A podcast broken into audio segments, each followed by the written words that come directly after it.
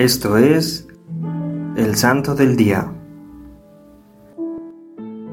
Hoy conoceremos la historia de San Félix de Nicosia. Nuestro santo nació en la ciudad siciliana de Nicosia, Italia, en el año 1715. Su nombre de pila fue Filippo Giacomo Amoroso. A los 20 años pidió ser admitido en el convento de los franciscanos capuchinos en condición de hermano lego, ya que por ser analfabeto no podía aspirar a ser clérigo. Fue rechazado durante ocho años consecutivos hasta que finalmente fue admitido en el convento de Mistreta, Sicilia. Hizo su profesión perpetua en el 1774 y de inmediato fue enviado al convento de Nicosia, su pueblo natal. Durante gran parte de su vida religiosa ejerció el oficio de limosnero cada día recorría las calles de su pueblo llamando a las puertas de los ricos, invitándolos a compartir sus bienes y a acudir a Dios, de quien todos somos deudores.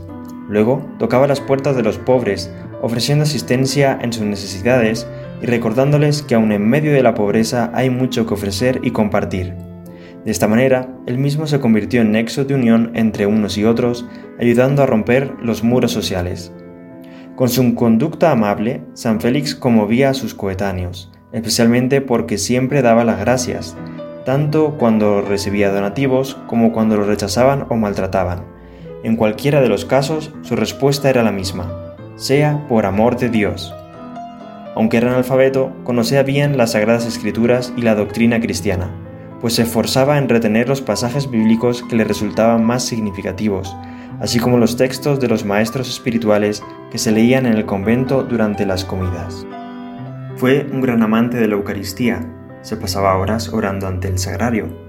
Profesó una devoción particular a la Virgen de los Dolores, llevó en su pecho durante 30 años una imagen de la Virgen, y la pasión de Cristo. Solía meditar sobre el sacrificio de Cristo en la cruz con los brazos cruzados. En privado, San Félix practicaba grandes austeridades, y en público su amor a Dios se manifestaba con la caridad y la obediencia. Estas cualidades atrajeron hacia él la atención de los fieles, que se encomendaban a sus oraciones. Tenía como mayor aspiración corresponder lo mejor posible al amor de Dios. Sabía que si de Dios se aferraba, todo lo restante calzaría en su lugar.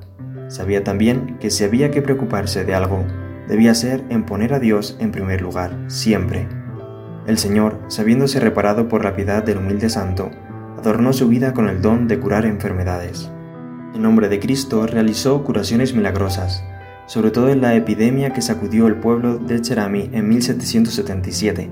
Curó también las enfermedades del espíritu, convirtiendo a muchos pecadores, inclusive a algunos delincuentes presos, a quienes el santo socorría con alimentos y con la palabra de Dios. Se sabe, además, que el buen hermano Félix recibió el don de la bilocación, gracias al cual sirvió a más gente. Murió el 31 de mayo de 1787 en el convento de Nicosia, a la edad de 78 años. Fue beatificado el 12 de febrero de 1888 por el Papa León XIII y canonizado el 23 de octubre del 2005 por el Papa Benedicto XVI. Fray Félix nos ayuda a descubrir el valor de las pequeñas cosas que enriquecen la vida y nos enseña a captar el sentido de la familia y del servicio a los hermanos, mostrándonos que la alegría verdadera y duradera que anhela el corazón de todo ser humano es fruto del amor. Oremos.